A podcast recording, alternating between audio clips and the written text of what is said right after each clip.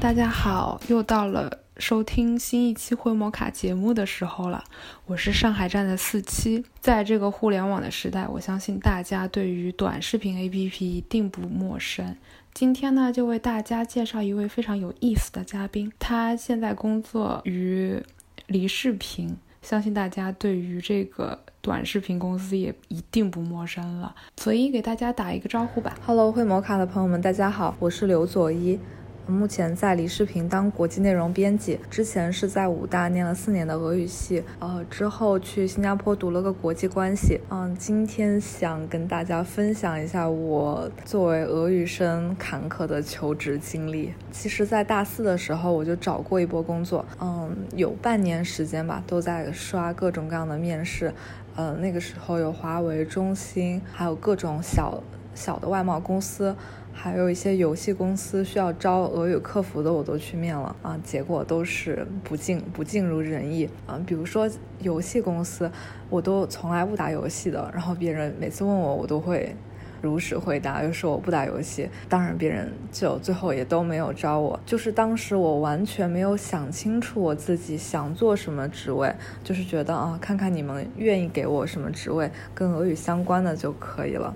嗯，其实这种心态，我现在看是觉得有一点傻，就是还是要看自己的兴趣和能力在哪个方面吧。因为我当时面试就很不顺，我都能感觉到就是不会进入到最终面试，基本上很多都这样。然后我就开始比较临时的开始申请国外的学校，想先读个研再说。当时我就有在考虑地方。我我不想去，我不想去俄罗斯读研，是因为我大三的时候去俄罗斯交换了，啊，我当那一年我就是非常非常的痛苦，内心每天都很焦灼，看着那个雪下的就不想出门，非常闭塞的一个生活状态，然后我就不是很想再去俄罗斯读研了。我最想去的是英国，但我没有钱，所以所以我就选择了一个性价比非常高的新加坡。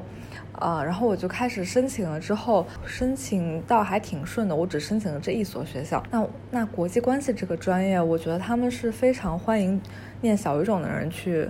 去读的，因为你知道，就是嗯，当国际就是外交方面或者说国际方国际关系方面发生各种各样的事件的时候，啊，如果你懂一个小语种啊，比如说俄语，嗯，如果罗斯又是当事国的话，那你就有就是有一个语言优势，可以搜集到比同学搜集到更多的信息。啊，那你写出来的 paper 可能是更加详实，或者说能就是可能学校也很国际关系学院也很欢迎你去念书做研究，所以他们最后后来还给了我一个奖学金，就是不需要付学费，然后每个月给我一些有八百新币的补助啊，相当于就是大概是我的房租这样。那在新加坡念完了之后，哦，我在新加坡没有找到工作，是这样的。对，一个因为文科生不像学工程那那种工科生，在新加坡还是容易留下来的。我在新加坡毕业之后，面了几个研究所，都没有要我。然后，然后我就就想回上海，就就就想去上海找工作。这个时候，虽然我的俄语已经忘光了，但我还是非常就是就是在简历里面写了我俄语可以，呃。在上海俄语的工作没有太多，嗯，正好我就是毕业的那一年，上上海有很多很多各种各样的创业团队，所以在我刚刚开始工作的前两年，我总共加入了三个创业团队，他们都先后死掉了。从此我就看清了这个互联网的泡沫，嗯，在就是调整了一段时间之后，我就去了梨视频，当时梨视频还没有上线，对。我在里面就是做视频编辑，然后内容主要就是国际新闻和国际资讯。呃，慢慢的，我现在做的比较多的是俄罗斯方向，就是需要用到俄语的，呃，国际新闻。其实我刚刚加入李视频的时候，我已经距离我真正学习俄语已经过去了三年时间。我可以说基本上都忘光了，但是我还是硬着头皮，就每天做一些新闻短片。我我相信我现在看我之前做的片子肯定是有很多错误的，但是现在好了很多，现在好很多了。对，然后现在目前觉得自己的工作还是非跟俄语非常相关，然后以及也是自己兴趣所在吧，差不多这样。所以，我从我个个人的经验来说，嗯，我想给大家给到的建议就是，嗯，不一定要刚毕业的时候就一定要找跟俄语相关的工作，而是就是仔细想一下自己想要学到什么技能，自己有哪些技能，然后以及。自己的兴趣方向是哪个？嗯，不妨给自己多一点时间考虑，然后之后再去尝试一些。以及，如果如果说你后来遇到一个工作是要对俄语要求比较高的，你觉得自己不可以，但是你要相信自己，你可以的。就是其实工作上手了之后，呃，我觉得俄语专业的人都是不会有问题的。Настало лето, и люди летят на море. На черное, красное, мертвое и средиземное море. Там они будут нырять и купаться, пить и, конечно, совокупляться. А я никуда не лечу, в офисе я торчу. А у меня тут тоже есть море, море работы, море работы. Все это лето я отдыхаю у моря работы.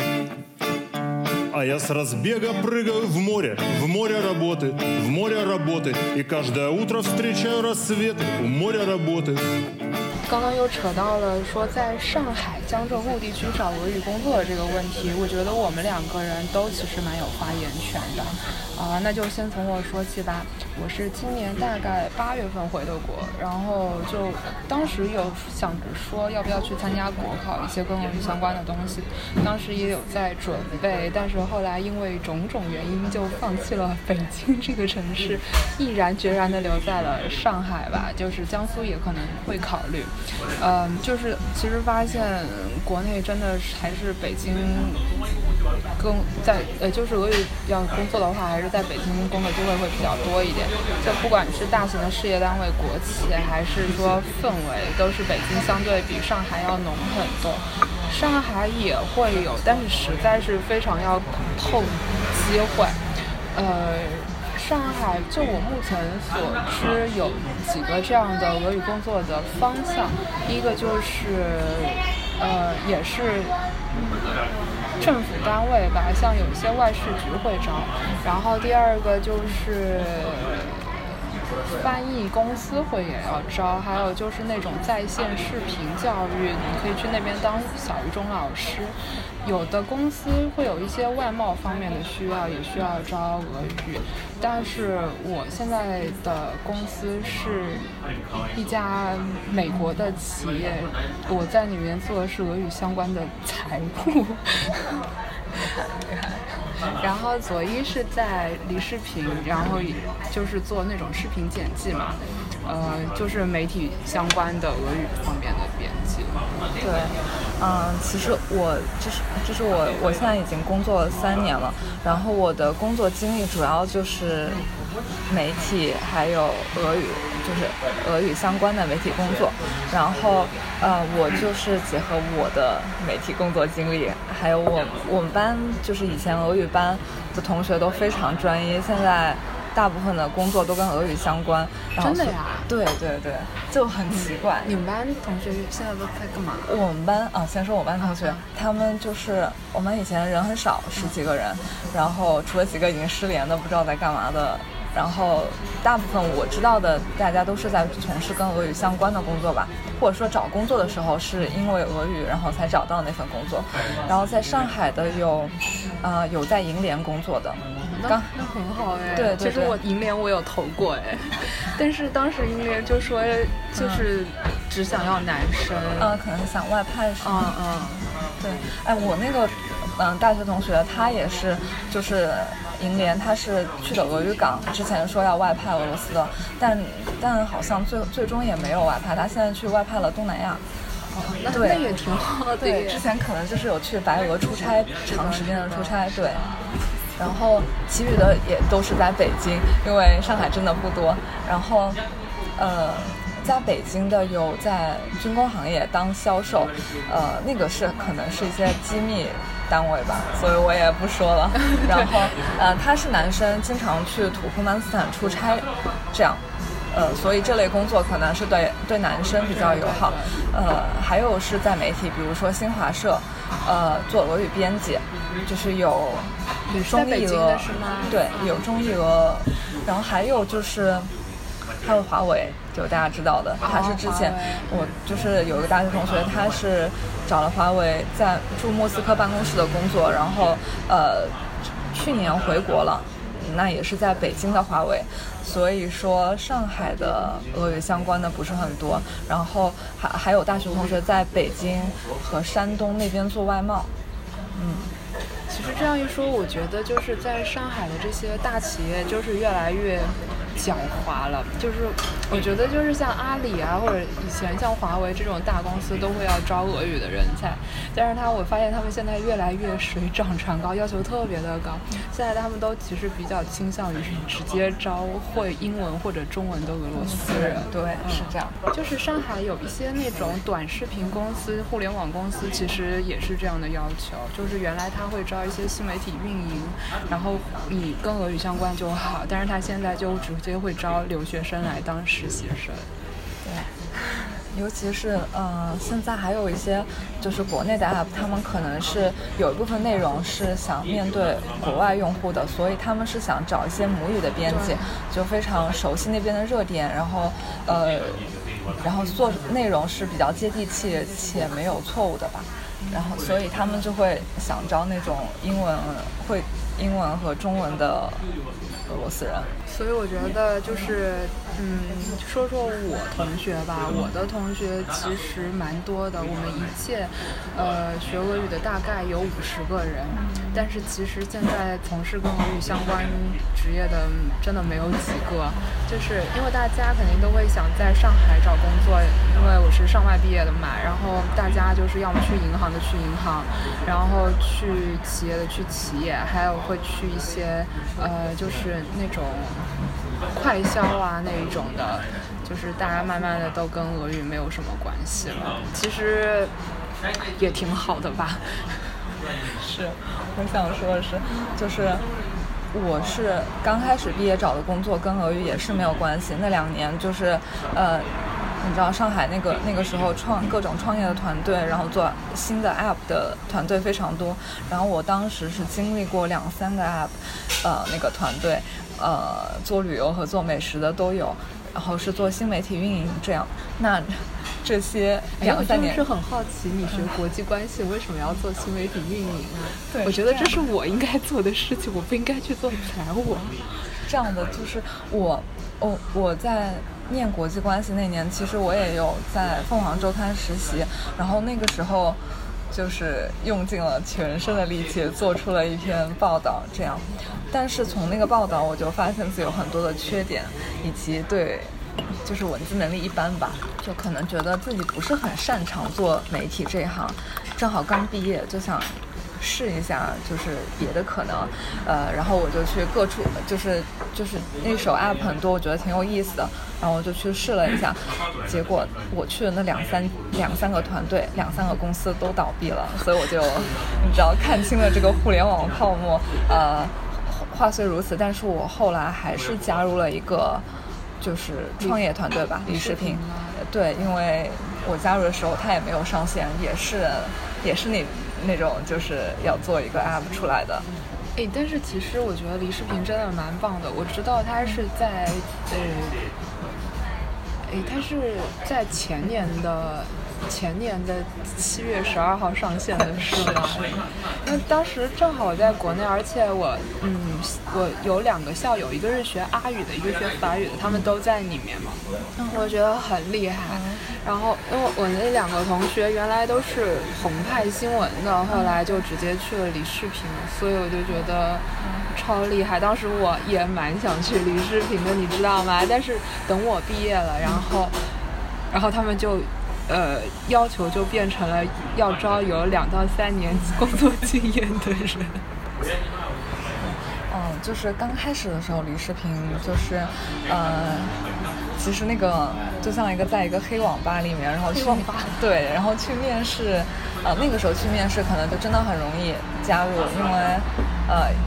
因为我真的那个时候大家都不知道你是什么，就是会做成什么样子，然后可能，哦，这样说说，可能想去的人，就并并没有人那么多人知道这个东西。但是，但是我要说的是，你知道，我觉得我的经历来看，是所有的媒体行业，呃，尤其如果你不做财经记者，或者说，就是你是做国际新闻记者，因为我们是俄语的嘛。国际新闻记者那个薪水，在不管在哪里，真的都是不太高的。真的呀？对。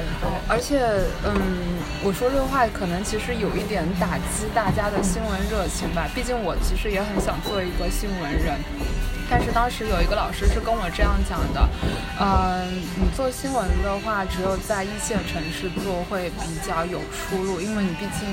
要去追热点，然后你要知道最新鲜发生的事情，而且毕竟我们是俄语相关的，就是出路大概只有国际新闻这一方面。然后，嗯，另外一个比较好的转行的方向就是财经记者吧，我也觉得会很好。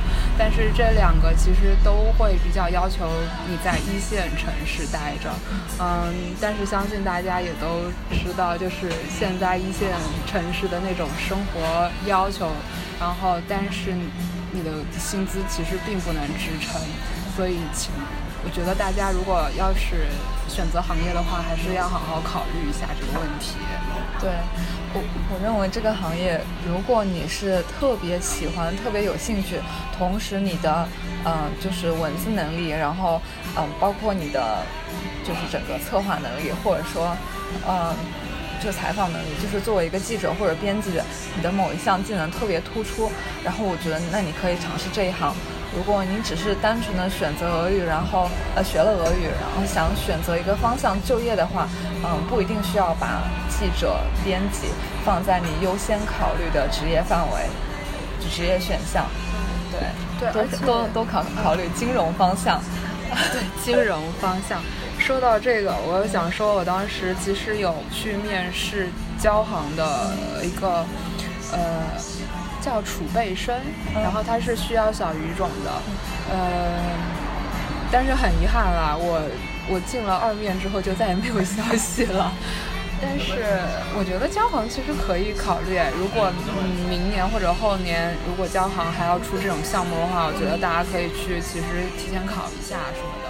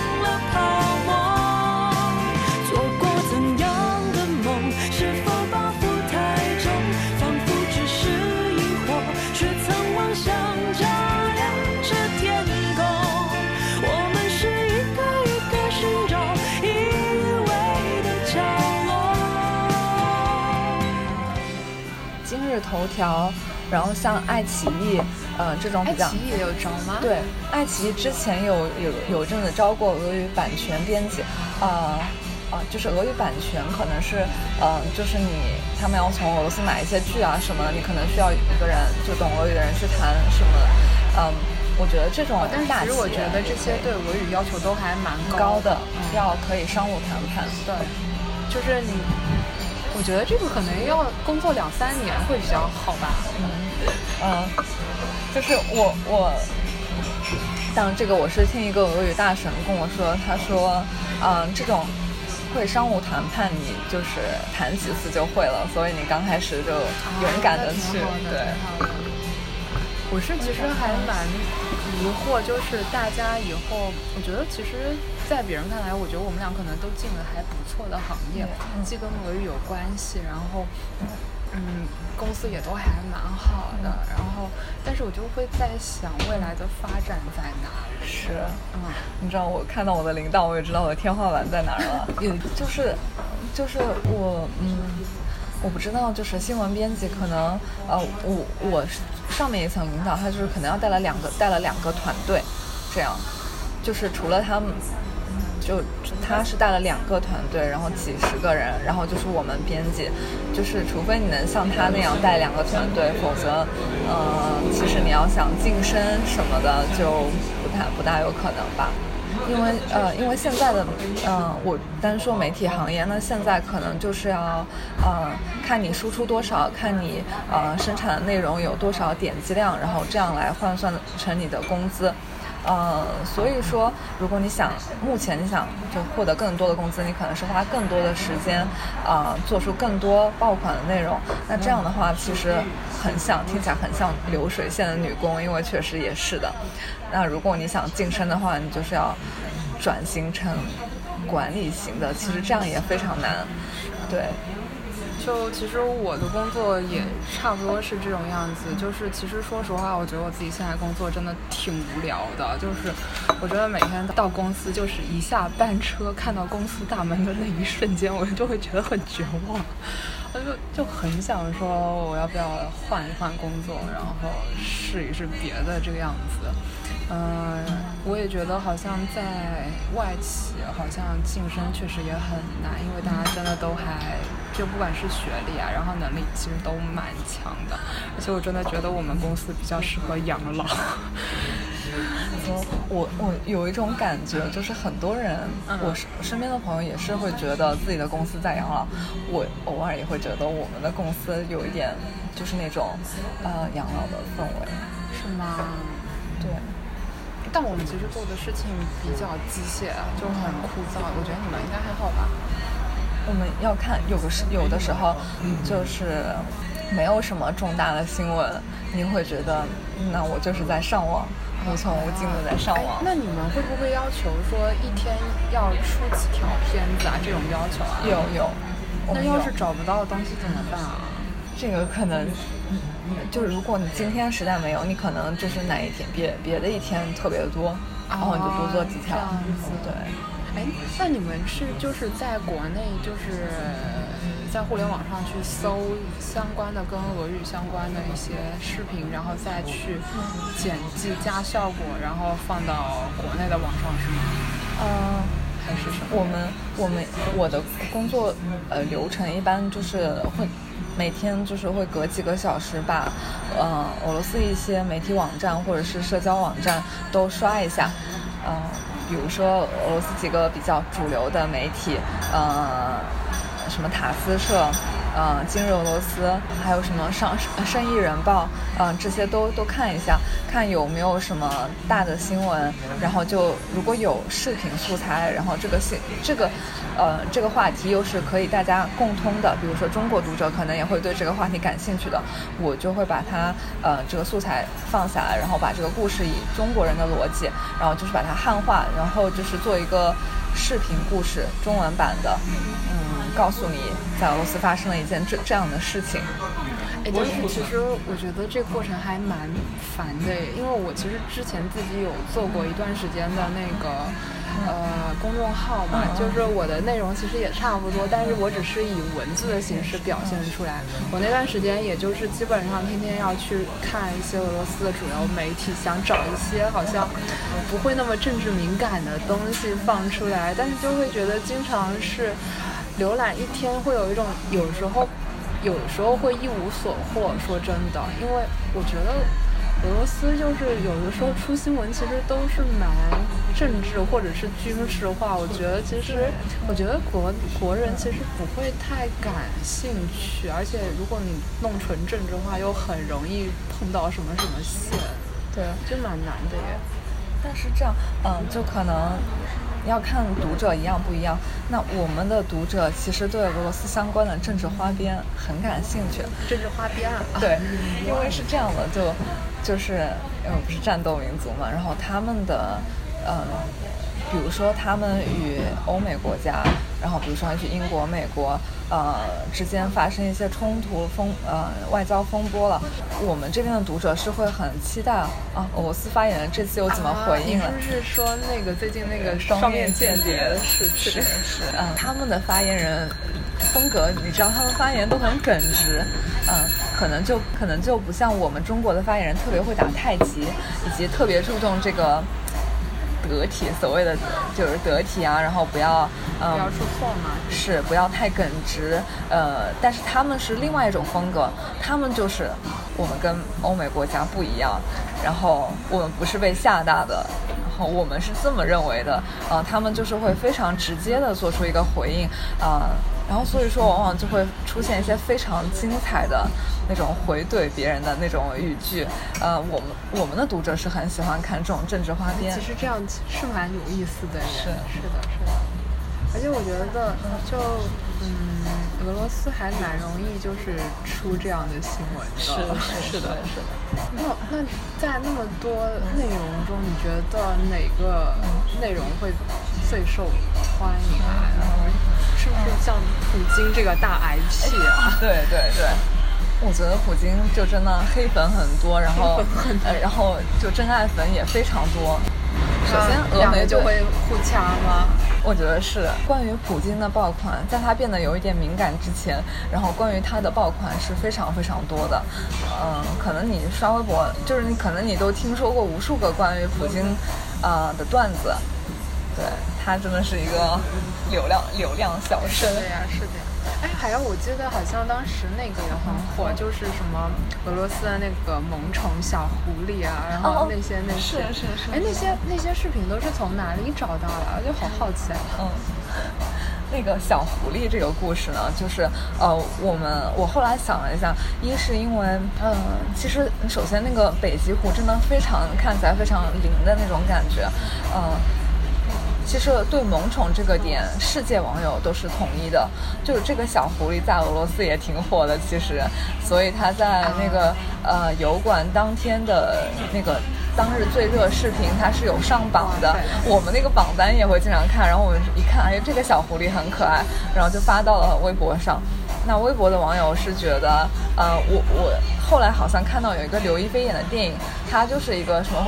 哦，我我记得，我记得后来当时微博网友都在下面在那边什么什么浅浅什么，是，然后就会说他要是在报恩什么的，呃，那个那个上传这个视频的那个渔夫老哥，他是有一个油管账号，但发的视频不多，发了第一个视频，他在油管上火了，在中国也火了。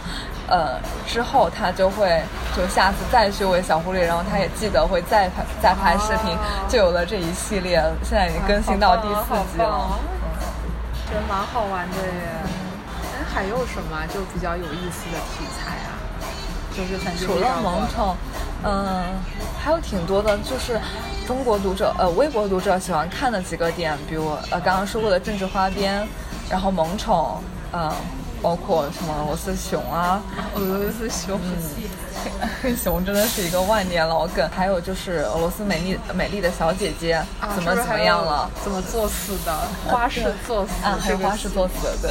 但是你有没有觉得，其实嗯，中国人对俄罗斯的认识其实挺少的，除了这些偏见，对，就是一直停留在战斗民族。但是你就是想试图用。别的新闻去告诉他们，但是这个新闻就不会成为一个热点，就不会人家看到。是，其实，嗯，大家都会有时候会说像战斗民族的日常什么，但其实对他们对俄罗斯人真正的日常，其实我们是一无所知。是的，是的。我记得当时飞哥在微博上面发过一个就是帖子吧，就是好像是俄罗斯有人为了博眼球，然后给女性做的那种大毛裤，就上面全是黑毛的那个裤子，然后然后当时那篇帖子就火了，然后就更加加剧了人们就是对他所认定的说战斗民族的那个认知的加深吧。哎，但我记得之前火过一个帖子，我觉得还挺好的，就是说。俄罗斯人在地铁里面看书，大概五六七个人站在地铁里面，都是拿了一本纸质的书在看，然后那个也火了。那个我觉得倒还挺好的，因为那个跟我在俄罗斯当年看到的景象，我觉得是符合的。其实我不会想说，就这在这个咖啡馆坐在我们旁边的俄罗斯小姐姐也是在看书。我觉得他们的阅读量真的很厉害。然后我之前我们去俄罗斯莫斯科。交换的那年，然后我们有一个男生，嗯，就是武大的男生是跟我们一起去的，然后那个时候我们还很年轻。他就是年轻气盛的，他就去了莫斯科某家夜店。据说，据说他跟别人在夜店聊的都是一些诗歌啊什么的。哦，真的呀，真的很神奇。对，嗯，跟你说是这样的，我记得我我当时有个朋友也是去俄罗斯，然后他是个男生，不小心去了一个 gay 吧，嗯，然后那个里面那个 gay 吧的大叔一眼就看上他了，然后就非常失意的跟他说了一句：“我想在你的眼睛里游泳。”太厉害了！哎，但是我其实不知道为什么，我觉得好像觉得俄罗斯人很爱看书，在我的认知里面算是一个常识，就不会觉得，嗯，它算一个新鲜的事情对我来讲。对，但是可能就是，嗯，我觉得对于很多不知道俄罗斯的观众来说，我觉得还算是一个蛮新鲜的点吧。对，是的。最近有一个朋友，他去意大利旅游，然后呃，他是住的青旅，然后就遇到了几个俄罗斯人，然后他自己是逛吃逛吃逛景点吃东西，然后有一次他就是跟他呃一起住那个青旅的俄罗斯人一起出去玩，发现他们是一定要。去诗人的墓地，好像是去了一个祭祀吗？哎，我不知道，不好意思，我已经忘记了哪个诗人。然后那个小哥就跟他说：“你要给我一点时间，我要给我的最爱的诗人念一首诗。”然后我觉得哇，这真的很俄罗斯。然后我那个朋友就非常震惊的发在了朋友圈。然后我觉得也应该是刷新了他的认识。对，你这样一说，让我想到之前在知乎上面看到的一篇文章，那个帖子名字就叫做“呃，俄罗斯有什么”。震惊你的细节，当时好像是那个知友说是，啊，在南京好像有一个墓，有片墓地，平时没有什么人，那片墓地是纪念中俄，呃，什么飞行员的那种墓地吧，然后平时没有什么人去，但是好像。到某个特定的一天，然后在南京的所有的俄罗斯人都会去那个墓地去献花，觉得就是又暖心又又肃然起敬的一个民族。对，那那你会有说有没有这样一种使命感，就是说我需要把这样一个民族的全景，他们生活的日常以及他们真实的性格告诉告诉国内的受众呢？我觉得我就是有过一两次尝试，但其实不是很多，因为我觉得，嗯，首先我觉得很多读者他是拒绝，就是有点对这种信息有点抗拒，或者说他不在意，他就不怎么看这种信息。然后，然后我们老实说，现在是以流量为先的。那如果没有什么，呃，如果你一个内容起不出一个有点震惊的标题，在目我们。我们公司目前标准来看，就是觉得你这篇内容比较寡淡，嗯，可能说你去介绍一个公司的日常，然后读者会说为什么我要看这个，啊，为什么要看他这个如此平淡的一天，嗯，但是能上新闻的往往都是负面新闻，比如说，嗯，起了一场大火，因为电线短路。或者说发生一些很糟糕的车祸，啊，我们会报道；或者说有一些很震惊你的东西，比如说有个小哥养了一个熊什么的，嗯，这也是一个原因吧。而且，嗯，所所以我们现在内容很多，啊，你知道，还是加深一下大家的偏见，嗯，不会说帮你认识一个特别特别真实的，因为如果你想认识，真的你需要看你对哪方面感兴趣，去看那个方面的书。啊历史书，包括或者是一些社科类的书，或者是你自己去俄罗斯看，因为我们是做短视频的，你从我们这里看不到一个全景，真的。很累。所以说会不会有一点点的失望？对，我我有，嗯，就是在上海俄罗斯朋友有有有时候我就是他会看到我们做的内容，他会觉得你怎么都是在做做这些我们不好的，然后或者说，嗯，我们都是发生很糟糕的新闻，呃，还有一些偏见，就比如说俄罗斯美女什么的。然后我我想说的是，其实我们毕竟是中国媒体，我们每天在这边夸俄罗斯也是不合适的，嗯。只能做到，我们不会专门去挑一些发生糟糕的事情，啊，我们就把它发出去，然后好的事情就不发。其实我们也有很多关于介绍俄罗斯的好的爆款，比如说我们就是冬天的时候贝加尔湖很美，然后他们也会很多活动，我们就是做贝加尔湖的稿子也有很多很多，所以嗯那个时候我们那下面评论就是好想好想去，有生之年一定要去什么的，所以也是有积极正面的。就这个什么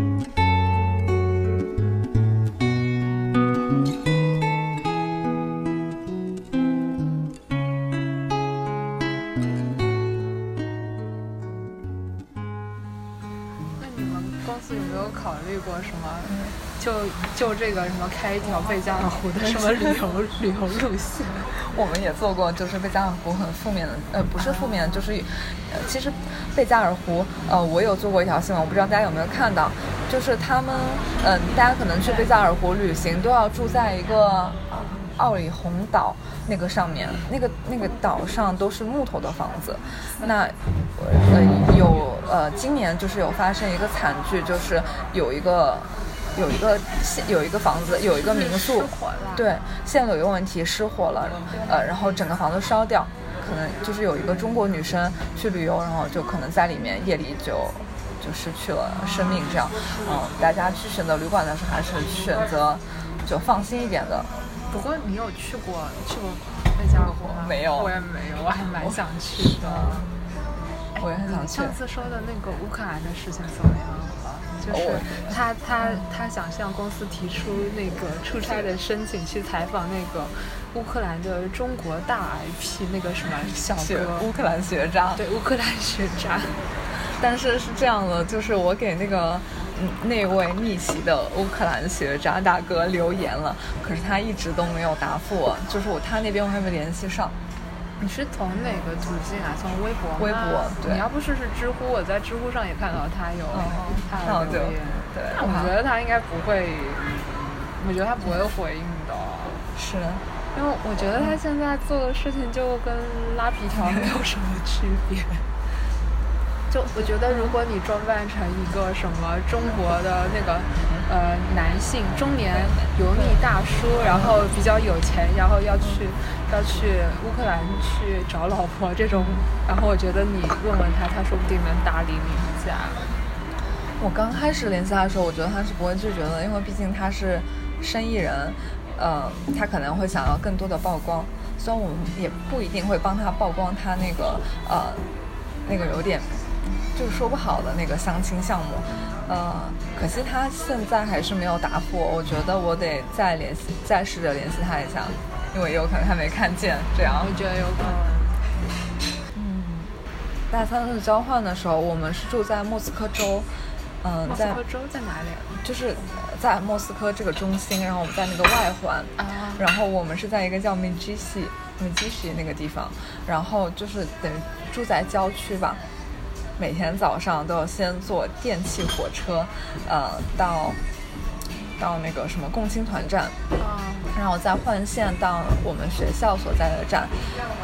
你们宿舍跟学校离这么远？是我们在那个郊区的那个小镇上也有一个校区，呃，然后和宿舍，我们宿舍在那边，呃，上课在市中心，你们在市中心啊？嗯，也不算市中心吧，就真的很挤，呃，电气火车上很挤，然后地铁上真的就挤炸了。我经常大冬天的，就是我的脸就在别人的那个皮草大衣里面埋着，被挤的。啊，那我嗯冬天都是几点钟去挤的？我很好奇莫斯科早高峰是什么时候啊？大概十点上课，九点多八嗯就九点的样子吧。哎，那好奇怪，我也那个时候出门但我坐的是地铁吗？红线，就没什么人啊，真的吗？真的没有什么人，而且就很快。我就是觉得莫斯科地铁比比国内的快，而且来的班次很。以前你们你们要是你们是去往市区那个方向吗？我们我们新闻学院在红场上，厉害厉害。就是每次每次上完课就会顺道去红场溜一圈，嗯，这个好，这个好。对吧？我我们那个时候是每天都很挤很挤。但我觉得再挤也不会有国内挤，我真的是早上挤地铁要崩溃了。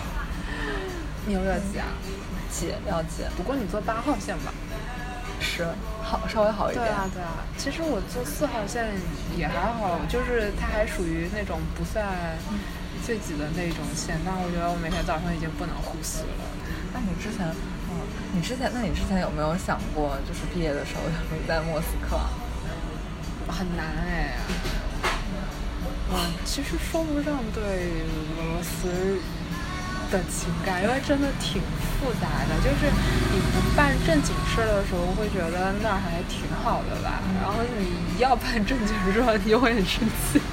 比如说，就是我以前在那边有实习过，当时，嗯，我实习了七个月吧，然后，呃，他让我我我，因为我当时的身份是学生，嗯然后就要去嗯那边的移民局去办一个呃工卡，就是学生身份的工卡。我那张工卡办了五个月，我才办下来。而且那个地方真的超级无敌远，你知道吗？我每次去那儿我就很崩溃，我起码要从我住的地方到那个移民局要花三个小时的时间才能到。就我觉得差不多在北京就相当于从北京到保定了吧，我觉得差不多那个距离。那你之前还找到实习，我觉得，嗯，因为我当时有一个学姐介绍我的，我当时是在莫斯科建设银行，哦，我们中国建设银行的莫斯科子行，我在说什么？这个还挺好的。嗯，是挺好的，对，但是其实也挺难说，哎，我说不上来。其实我回国也投了建行的工那个，但是人家我连简历都没有过哎。可能就是有一些，比如说公司他们暂时没有人招招人计划，或者说名额特别有限。对，或者是我觉得他可能还是倾向于要求学金融背景的。嗯，对，因为现在很多学金融的也会有小语种，所以我觉得大家真的越来越厉害。然后我在那边实习也觉得觉得挺好的，对，就觉得生活很惬意，也不用怎么加班，然后正好在市中心。那边实习的地点在卢比昂港，嗯，然后就出门就是吃的，然后出门就是地铁站。之前还看到那个新闻说，嗯，很多中国人去贝加尔湖那边买地，我看到买房子，当然后当地人非常的蠢蠢欲动。但是当地好像就是会有一些，啊，就是抗议，对排华对对排华抗议。我看到了，那我就觉得，嗯，我们同胞真的好精哦，就是怎么都哪儿都能买。买对，只要对外国人开放了，就就去了。我觉得大家都很有投机意识，呃，投资意识。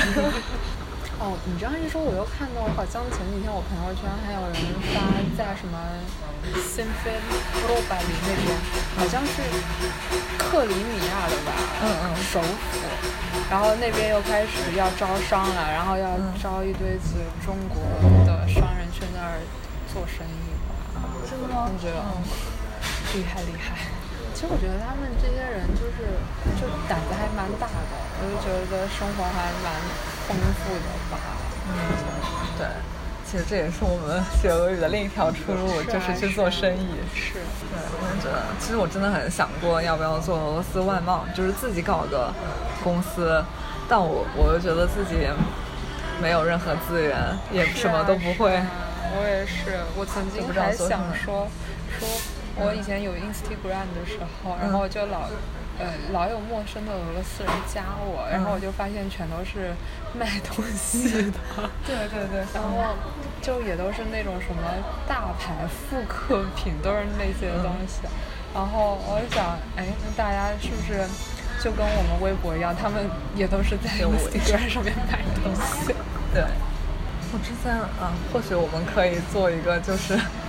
帮助那些人把东西卖到中国来，就帮他们在中国做品牌宣传，那那样也是可能会有点风险吧。就是，我觉得，嗯，你要为那个产品背书，万一它是有问题的。是的，其实觉得蛮多中国人在俄罗斯做生意的，嗯，厉害。但我还是觉得北北方人偏多一点。是。啊，我们刚刚点了一个叫鸟奶的 蛋糕，就是。我其实有当时帮忙翻译的时候有翻译到过这样一个蛋糕，但是说实话我在俄罗斯从来没有吃过，但我觉得还蛮好吃的，对，挺好吃的。哦，我其实之前在工作中也有做过俄罗斯的那种甜品的测评，就是，嗯，就是大家看呢，就是你吃这个俄罗斯美呃小零食有什么反应这种，呃，我是让我的同事去吃的，我我知道大家知道就是淘宝上那个。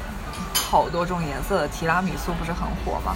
当时我们也测过这个，啊，当时那个蛋糕就是真的，就吃起来就很廉价，然后齁甜的那种感觉，同事完全一句话都夸不出来，嗯，呃，然后我当时发完也觉得，嗯，就是挺失挺失望的吧，挺尴尬的，对对，挺尴尬的，因为因为老实说，很多俄罗斯人并不知道这个甜食真的是只是淘宝上在卖。那我我今天看到这个咖啡馆，我觉得就还蛮开心的。然后我们刚刚其实有跟楼下的小妹妹说了几句话，然后她就告诉我们说，这两个老板其实，在莫斯科可能已经有六七家自己开的甜品店了。然后，然后上海这边的所有咖啡师和甜甜品师、蛋糕师都是他从俄罗斯打包带过来的，我就觉得他很有心哎，而且觉得他完全可能。赚钱是次要的吧，就是可能会想要说完成一个中俄交流的使命吧。对，然后就是在上海的，呃，在上海的朋友就可以吃到就真正俄罗斯人会去吃的那种，嗯，他们的甜点。对对对。就是我们俩都觉得，其实俄罗斯的甜品蛮奇异的，就是看上去很粗犷、很复古，对，就但是但是会很像小时候吃的那一种感觉，所以我们就差不多吧。对，然后我们要继续吃蛋糕了，来，我们下期再见。